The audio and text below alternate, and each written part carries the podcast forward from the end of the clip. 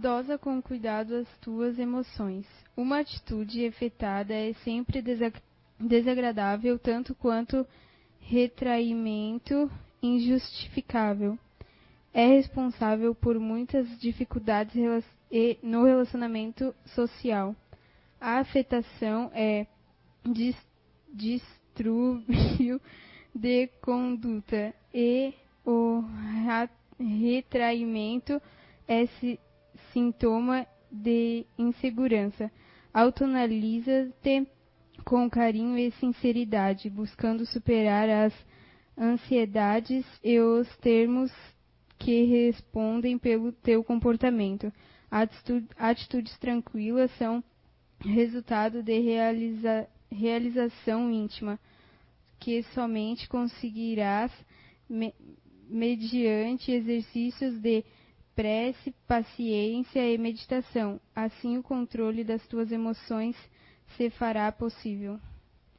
Bom, hoje nós vamos falar sobre a ação da mente sobre as nossas emoções, né?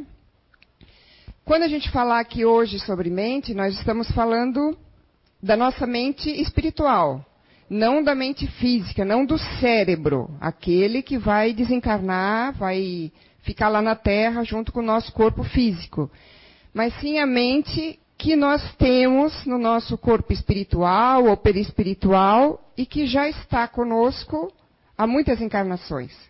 É ali que ficam gravados todas as nossas ações, boas ou más, nossos pensamentos bons ou ruins, né? A nossa caixinha que vem junto quando a gente reencarna, né? O nosso pensamento, aquele que a gente diz até que é o nosso homem velho, que é o que traz as nossas atitudes, quais são as atitudes que nós temos hoje em dia. Muitas são aprendidas, muitas vêm da nossa criação, da nossa educação, do que nós passamos, mas muitos, desde pequenininha a gente já vê nas crianças atitudes que vêm da onde? Por que, que elas são assim? Por que, que elas já pensam assim? Porque isso já vem também na, na, na nossa bagagem. É, quando a gente nasce, quando a gente reencarna, a gente tem uma certa pureza, vamos dizer assim. Até 5, 6, 7, 8 anos, a criança, nós, quando éramos nessa idade, nessa faixa etária, a gente ainda estava mais puro. Aquele homem velho ainda não estava com toda a força em nós. Por isso que a gente diz que é de pequeno que se corta os brotos, maus brotos, né? Porque esses maus brotos, da onde que eles vêm, se às vezes não vêm da criação, não vêm da educação. Vem lá, daquela bagagenzinha que a gente traz junto, né? Aquele pensamento, aquele modo de agir que a gente já tem. Porque pensamento é um processo mental. Então já está com a gente, né? Muitos já ouviram falar também do poder da nossa mente, do poder do pensamento. Pensamento positivo, ter fé, cura. Né? Quantos já não ouviram falar nisso? E quantos já não pesquisaram ou já não viram que a própria ciência já está comprovando isso também? Aí eu trouxe só dois itens aqui para a gente ver. Uma pesquisa publicada na revista Medicina Comportamental mostra que as pessoas otimistas, né, se recuperam melhor de procedimentos médicos, como cirurgias do coração. Possuem um sistema imune funcionando bem e vivem mais. Os benefícios foram vistos em condições normais de saúde, né, pessoas que estavam bem de saúde, e também entre doentes, como doenças com câncer, cardíacas e deficiências renais. Um outro item. Uma compilação de estudos publicado na revista Medicina Psicossomática sugere que os benefícios do pensamento positivo, ou seja, de tudo que vem lá da nossa mente, acontecem independente do dano causado pelo estresse ou pessimismo. Ou seja, sempre é tempo de repensar. Sempre é tempo de recomeçar. Se eu fui uma pessoa pessimista até hoje, atraí muitas doenças, muitos problemas, você foi uma pessoa muito estressada, preocupada só com material, só com ter, com trabalhar, ter, trabalhar, ter, trabalhar, ter. Eu posso mudar. Sempre é tempo, a partir do momento que eu mudo o meu pensamento, que eu mudo a minha mente, eu mudo as minhas emoções. E aí eu vou mudar também o meu ser, o meu físico e o meu espiritual. Quem já fez dieta aqui alguma vez e levou ela adiante, até nós estávamos brincando ali, conversando há pouquinho, né? Sabe que se seguir a regra, o seu organismo muda. Ou você emagrece, ou você engorda, porque dieta não, são, não é, é só para emagrecer. Às vezes é para ter saúde, às vezes é para engordar, às vezes é para ter músculos. A dieta serve para algo que é para você melhorar, algo em você. Quem seguiu, ou quem fez já e seguiu, sabe que muda o seu organismo. Muda a sua disposição. Ah, você dorme melhor à noite. Você tem mais disposição no outro dia. Então, assim também funciona com a nossa mente. Até porque é a nossa mente que vai fazer com que a gente siga ou não siga a dieta. Nossa mente tem poder. Nosso pensamento tem poder. As nossas emoções tem um poder sobre nós muito maior do que a gente imagina. Inclusive, pesquisando aqui nessa área eh, de ciências, ah, eu vi uma, uma, uma entrevista com Bruce Lipton sobre o livro dele, A Biologia da Crença. Para quem já leu Você é a Cura, no momento onde será que está o cartaz, o livro aqui da casa escrito pelo José Fernando, pelo Zé Araújo, sabe que ele, nesse livro, ele cita o Lipton e esse livro, A Biologia. Biologia da Crença. O próprio livro daqui da casa, Você é a Cura, já traz muita ajuda para quem quer trabalhar a si mesmo e as suas emoções, né?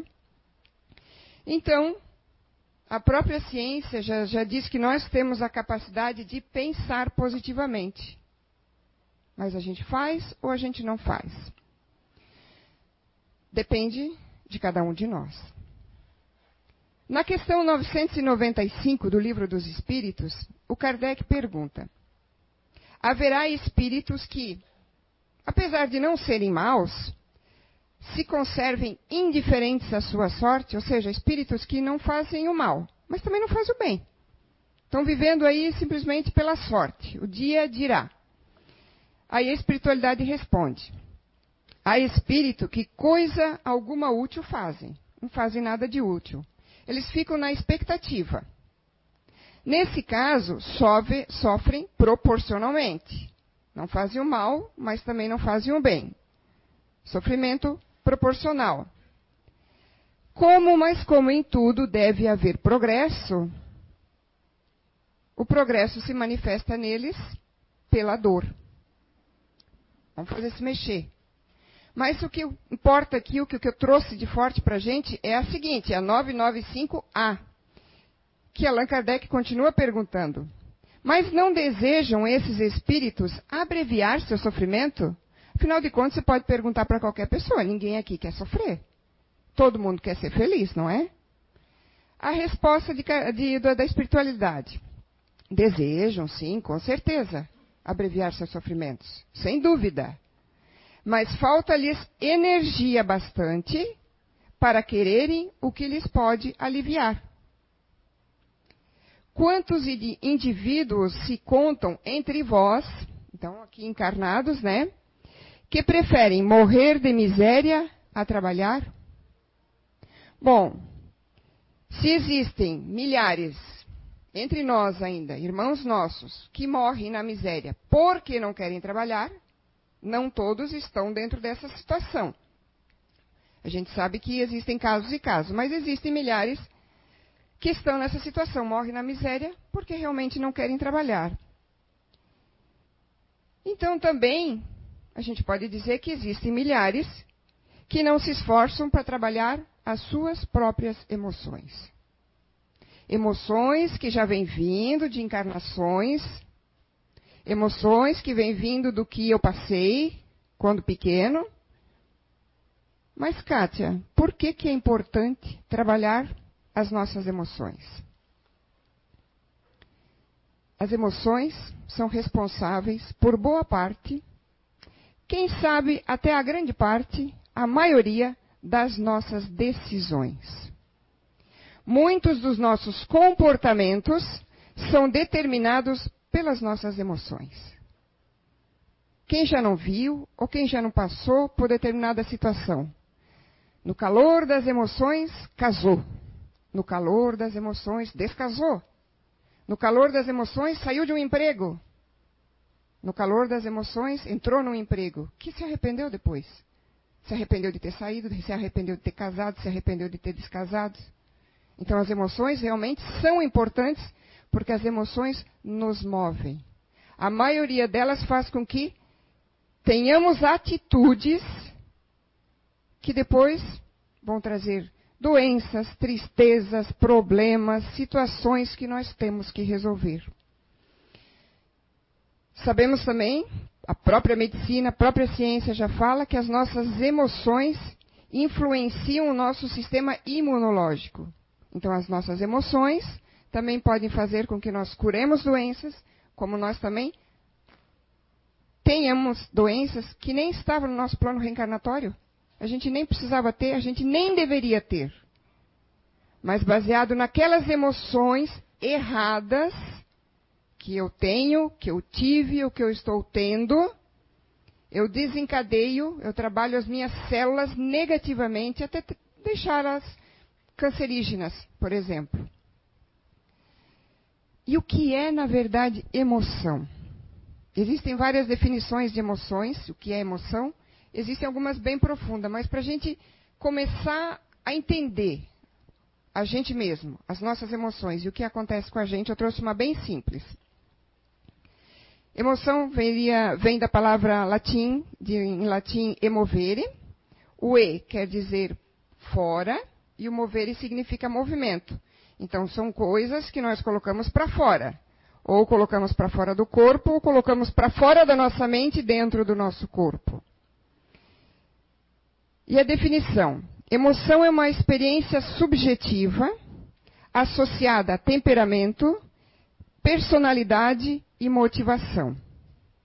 O que seria essa experiência subjetiva? Subjetividade é entendida como o nosso espaço íntimo, como indivíduo, como ser. Ou seja, é como nós colocamos para dentro de nós, no nosso interior, as nossas opiniões sobre tudo o que a gente ouve, o que a gente vê e o que a gente passa. Tudo que nós passamos, ouvimos e vemos, nós criamos uma opinião e colocamos para dentro de nós.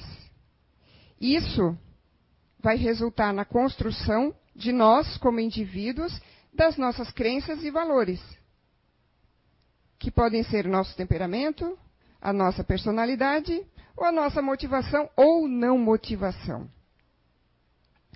Então, por isso, como é a nossa opinião pessoal que nós colocamos para dentro de nós, uma mesma emoção pode agir diferente em cada uma das pessoas. O que nós precisamos saber é como que essa emoção está fazendo, o que esta emoção está fazendo comigo. Por exemplo, é, vamos dizer que o Marcelo chega aqui e me chama de mentirosa. Aí o Marcelo chega aqui e chama a Elisângela também de mentirosa. Aí chega ali e chama a Johanna também de mentirosa. Cada um vai ter uma emoção diferente. Opa, mas as duas podem ter a mesma emoção. Eu vou ter uma emoção de raiva. Vou ficar com raiva do Marcelo. A Elisângela e a Johanna vão ficar triste. A emoção delas é de tristeza. Mesmas emoções, eu posso trabalhar as emoções diferentes, porque como é que eu trabalho a emoção? Conforme aquilo que eu botei dentro de mim. Conforme a minha opinião pessoal que eu coloquei dentro de mim. Então a Johanna pegou essa tristeza e transformou ela em pena, por exemplo. Ai, que pena do Marcelo, ele nem me conhece. Ele nem sabe como eu sou. Eu não sou nada disso que ele falou. Então deixa para lá. Ele vai amadurecer, ele vai ver, ele vai aprender. Deixa para lá e ela vai viver a vida dela. A Elisângela pegou essa tristeza e botou para dentro dela. Começou a se vitimizar, Ai, o Marcelo falou aquilo. Ai, é que eu sofro tanto. É porque ele acha uma mentirosa. Meu Deus, ele não confia em mim, então. E aí eu me vitimizo. Aí eu vou trazendo uma doencinha. Porque eu estou pensando negativo, eu só penso negativo, eu estou com aquela emoção negativa. E Johanna jogou fora aquela emoção negativa. A Elisângela está com aquela emoção negativa, e está com aquela emoção negativa. Ela ainda tem tempo de trocar essa emoção. Ela pode trocar por pena, como a Johanna, pode trocar por outra emoção positiva, e pode viver a vida dela. Mas ela continuou com aquela emoção, ela continuou com aquela emoção negativa. Aí apareceu uma doença na Elisângela. Ainda assim, nós temos a todo momento o nosso livre arbítrio dentro de nós. Nós podemos tomar a decisão que nós quisermos, a hora que nós quisermos. Ela pode mudar, trocar essa emoção por uma outra emoção positiva. Mas ela continuou com essa emoção negativa, até o dia que aquela doença fez com que ela desencarnasse. Mesma emoção para as duas, as duas trabalharam a mesma emoção de maneira diferente. Mas a emoção da Elisângela é diferente da minha. A minha é raiva. E eu fiquei com raiva do Marcelo. E eu quero acertar as contas com o Marcelo. Vou te pegar lá fora, Marcelo. E eu vou lá ainda, inclusive armada. E aí ele quer me enfrentar e a gente discute e eu mato ele. Não sou uma assassina, foi de impulso, mas e daí? Arrumei ainda por causa de uma emoção, que eu não trabalhei essa emoção, Vou arrumar ainda mais um resgate, mais um problema para resolver, além de todos que eu já tenho. Ah, mas foi no calor do momento. Quantas pessoas nós temos presas, hoje em dia, que não deveriam ser considerados nem assassinos, nada, mas mataram alguém, no calor de suas emoções. A gente tem que trabalhar as nossas emoções. E aí você vai dizer assim, você pode pensar assim, ah, mas tem alguma coisa ali que está meio injusta. Porque, por exemplo, uma, uma pessoa que nasceu numa família que tem pai, tem mãe, que deram atenção, que teve casa, pelo menos não precisa ser rico, não. Teve casa, teve escola, teve educação, teve um pai e uma mãe presentes. Então só desenvolveu emoções boas, né? Que bom. Então não tem nenhum assassino, ninguém com problema em classe média, classe média alta, classe rica, classe alta. Se a gente for seguir essa linha de raciocínio, então todo mundo que nasce na favela vai ser bandido, traficante, assassino, usuário de drogas. Mas é assim? Numa mesma família, lá na favela, tantos filhos, cada um pode sair diferente do outro. Teve a mesma educação, ou a mesma falta de educação. Falta de educação no sentido que não teve nem pai nem mãe que lhe desse atenção. Não lhe colocaram na escola, tiveram que trabalhar cedo, livre arbítrio. As nossas, nossas decisões são responsabilidades nossa. Não são responsabilidade de pai de mãe. Da onde eu nasci, quem me criou ou deixou de me criar, se eu fui adotado, não fui adotado. A nossa responsabilidade por estar onde nós estamos hoje, doente, saudável, bem, não bem, com problema, sem problema, é nossa. Coisas que a gente trouxe e coisas que a gente criou depois que nós reencarnamos, depois que nós estamos aqui nesta encarnação agora. Claro, tem pessoas que têm uma prova maior, vamos dizer. Nasce num lar problemático. Nasce sem condições de estudar, de sair dali daquele meio. Pode ser uma prova, pode ser que você precisava passar por isso. Isso não quer dizer que você não tenha condições de sair dessa situação. Por exemplo, eu tenho, tenho o irmão do meu cunhado, que é por parte do meu falecido marido, então ele não é meu parente.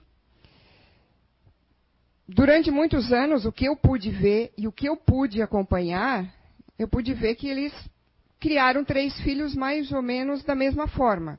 Ou seja, deram estudo, deram educação, cobraram responsabilidade dos três, ajudaram dentro do limite, não eram pais que passavam a mão na cabeça e não eram pais que viravam as costas para os filhos. Era um bom lar para se ter nascido, para se morar e para se crescer. Um filho se formou em medicina. A outra se formou em jornalismo. Uma vez, agora faz alguns anos, eu vi ela na sucursal da RBS lá em Florianópolis, apresentando o jornal. Não vi mais ela, não sei onde é ela está trabalhando. Um deles morreu assassinado no morro de Florianópolis, no morro de traficantes lá. Depois dos pais colocarem várias vezes em tratamento, ele era usuário de drogas, e aí? O problema é dos pais? É problema da cultura? Ou é o ser que tem que tomar as decisões sobre a sua vida, as suas atitudes, atitudes que são baseadas muitas vezes em nossas emoções? Emoções que são comandadas pela nossa mente. Então, os responsáveis somos nós mesmos. Tem uma outra história que eu gostaria de ler para vocês, que é uma psicografia recebida aqui na casa em 12 de outubro de 2014, pelo médium da casa Roberto Oliveira. Depois eu vou colocar essa psicografia lá atrás no mural, a gente vai arrumar lá, colocar uns novos, aí vocês podem ler se quiserem. Ela se chama Zito, para ver se a responsabilidade é nossa ou é dos nossos pais ou do ambiente onde a gente vive. Zito era um garoto do bem. Morava numa favela em São Paulo. Passava fome na maioria das vezes. Seus pais brigavam muito. Sua mãe cuidava de mais cinco filhos. Zito era o sexto. Seu pai vivia de bicos e gastava uma boa parcela do seu salário em cigarro e bebida. Zito era diferente. Tinha planos de estudar, aprender e aplicar o conhecimento na mudança da vizinhança. Muitos de nós podemos ter de pequeno. Quem, não, quem passou por uma infância difícil pode até lembrar disso. Ah, mas eu tinha vontade disso, eu tinha vontade daquilo, eu tinha vontade daquele outro. Mas ainda assim, livre-arbítrio nosso de ir adiante ou não. Zito não faltava à escola nem quando apanhava do pai. Sempre tomava cuidado para não deixar os ferimentos à mostra, pois sabia que não poderia voltar para casa. É, porque na escola se vê, vai chamar o conselho titular, tutelar, vai chamar os pais, pais pai ia bater mais ainda, não deixa mais voltar para casa. Zito não se revoltava, resignava na fome, apanhava calado, mesmo seu pai provocando. Sua mãe sofria com isso, seus irmãos buscavam meio de fugir, mas Zito não. Queria viver, queria ser feliz, mesmo que a felicidade ainda fosse esse sofrimento que para ele era passageiro. Aqui ele não estava responsabilizando a mãe dele que não estava tomando nenhuma atitude. Nem os irmãos que fugiram do problema. Observe que durante anos Rito buscou seu objetivo. Seu pai morreu quando ele fez 16 anos. A dor não foi maior, pois pelo menos algum sofrimento havia cessado. Naquele ano perdeu um irmão para o tráfico e outro em uma batida policial. Os três que sobraram fugiram para o interior e nunca mais voltaram. Também é muito fácil a gente fugir dos problemas e deixar a mamãe para trás, que não tinha condições de tomar nenhuma decisão, de repente, nenhuma atitude, abandonar. Também é muito fácil, muitas vezes, né? Ficou com sua mãe mais 10 anos. Seu esforço foi grande. Ganhou uma bolsa para a faculdade. Trabalhava das quatro da manhã às quatro da tarde. Depois ia para aula. Sua mãe não entendia por que ele fazia tudo isso. Porque tanto esforço, né? Cuidava dela. Sempre que tinha tempo, levava ela para passear na cidade. Queria ver, levar ela para ver o mar. Era um sonho que ela tinha. Foram mais dez anos de trabalho, esforço, estudo e amor ao próximo. Sua mãe não viu Zito se formar. Ele se formou aos 28. Hoje faz trabalho voluntário na comunidade que viveu. Atende gratuitamente a população na especialidade que escolheu, oftalmologia. O Zito, garoto pobre, fruto de surras e um lar desfeito, não desistiu da vida. Lutou, estudou e sua vocação usou para compensar o mundo.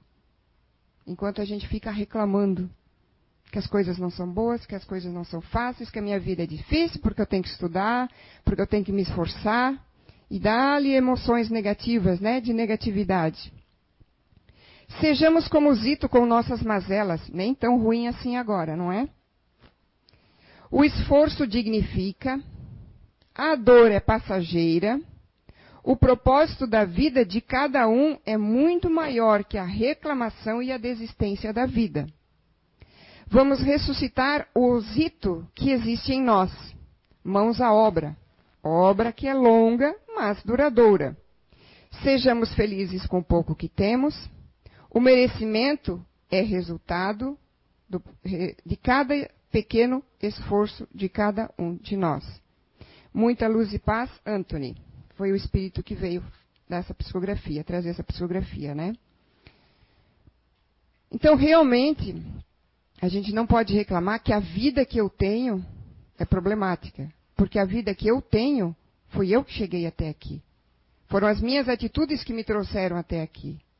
Foram as minhas atitudes vindas, muitas delas das minhas emoções, que me trouxeram até aqui. Então, vamos nos habituar a perguntar. Vamos nos perguntar: o que está acontecendo comigo? Santo Agostinho já traz na, na codificação para ser um homem de bem, para conhecer a si mesmo, para se melhorar, deveríamos fazer como ele. Todo final de dia, analisarmos o nosso dia. O que eu fiz ou que eu deixei de fazer que eu poderia ter feito de melhor, ou o que eu fiz de errado, ou onde eu posso continuar melhorando, onde eu posso continuar acertando. Por que também não avaliar as nossas emoções? O que está acontecendo? O que, que a gente está sentindo naquele exato momento? Essas respostas é que vai trazer o caminho, vai começar a indicar qual é o caminho certo que eu devo seguir, qual é a mudança que eu devo seguir. Refletir sobre cada emoção que a gente tem. Como é que a gente lida com medo? Como é que a gente lida com a raiva? Como é que a gente lida com a tristeza? Como é que a gente lida com a rejeição? É a partir dessas respostas que nós vamos encontrar formas saudáveis de ter novas emoções. É difícil? Questão 909 do Livro dos Espíritos. Allan Kardec pergunta: Poderia sempre o homem, pelos seus esforços, vencer as suas más inclinações? Sim, e frequentemente, fazendo esforços muito insignificantes. O que lhe falta é a vontade. Ah, quão pouco dentre vós fazem esforços. A gente acha que se esforça muito, não é? A gente acha que faz muito. A gente mal e mal começa a se esforçar e já reclama. A gente tem um pequeno problema e a gente reclama. Aí quando a gente vê alguém com muito problema mesmo, daí a gente para um pouquinho de reclamar.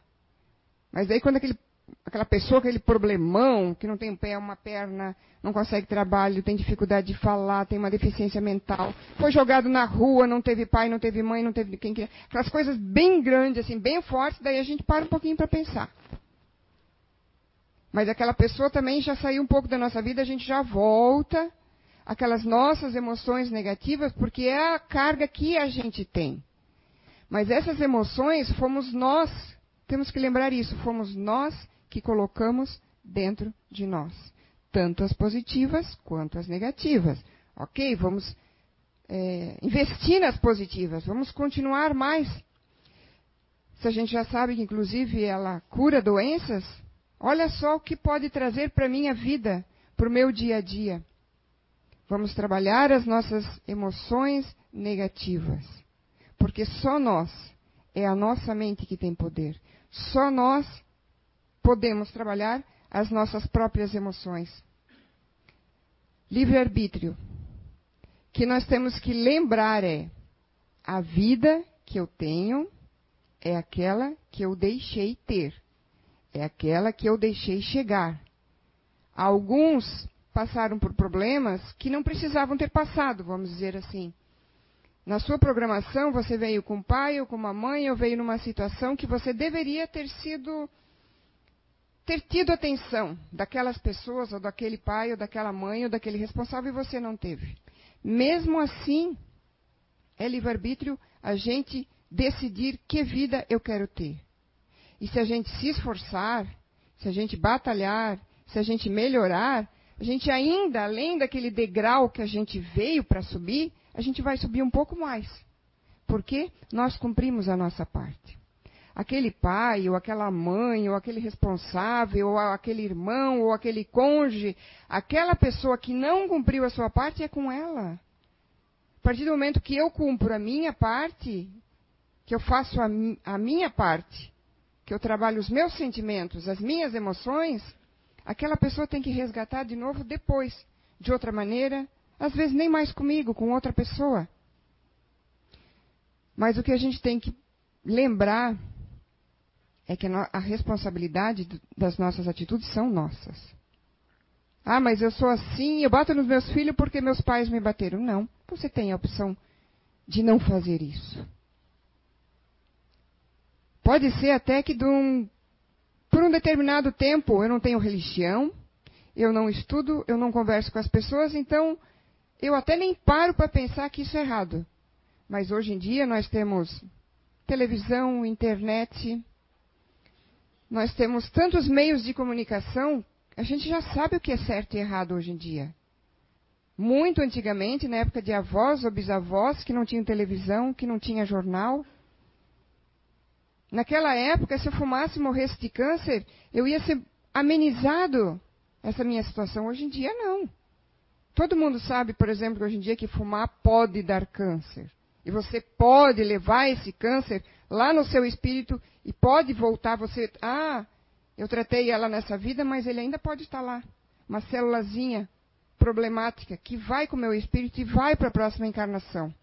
Aí naquela próxima encarnação eu fumo o primeiro cigarro veio o câncer. Mas meu Deus, fulano fumou 10 anos, não tem nada. Eu acabei de fumar o primeiro cigarro, já tenho câncer. Mas isso é, isso já vem com você.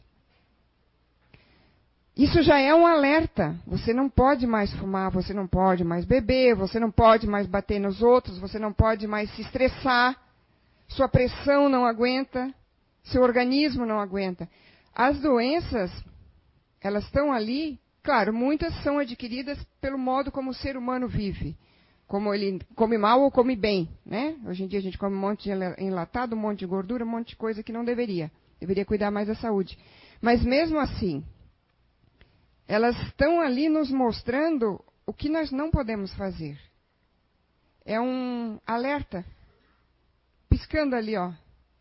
Não quer dizer que o fulano que fumou 10 anos e ainda não tem nada, Pode até ser que não apareça nessa encarnação, mas pode aparecer na próxima. Uma vez eu estava trabalhando, daí a colega do meu lado perguntou para o senhor assim: Ah, como é que está a sua esposa? Faz tempo que eu não vejo vocês. Ah, ela faleceu. Ah, meu Deus, faleceu? Pois é, mas ela é uma pessoa que cuidava tanto da saúde, né? Era vegetariana, não comia carne, não isso, não aquilo. Aí eu fiquei com muita pena de ouvir o que o senhor disse. Pois é, ela se cuidava, morreu cedo. Eu vou mais é beber, comer, carne com bastante gordura. Eu quero fazer tudo que, que a vida tem de bom e do melhor. É uma pena para ele. Pode ser que ele não morra de nada dessas coisas. Que a, a carne gorda não entupa suas, veias, eh, suas veias, né? Que o cigarro não lhe mate ainda nessa encarnação que a bebida não lhe dê artrite, artrose, etc, etc. Não quer dizer que só artrite só vem da bebida, né? Então, quem tiver que não lhe dê isso, só cirrose, outras coisas, que não tem enfisema pulmonar e um monte de outras coisas. Mas você pode ter uma facilidade na próxima de qualquer errinho, você acabou com o seu organismo. Porque você começou a acabar nesse. Então vamos lembrar das nossas emoções, porque as emoções têm muito poder sobre os nossos organi nosso organismo sobre a nossa vida, sobre aonde nós vamos, sobre o que nós fizemos, sobre quem nós somos. E emoções são resultados do nosso pensamento, da nossa mente, daquilo que eu coloco para dentro de mim conforme a minha avaliação de vida. Quanto mais maduro então eu estiver, mais coisas positivas eu vou colocar para dentro de mim. Se eu já coloquei um monte de coisa negativa, sempre é tempo de tirá-las e colocá-las positivas. Livre arbítrio de cada um. Obrigada, boa semana a todos.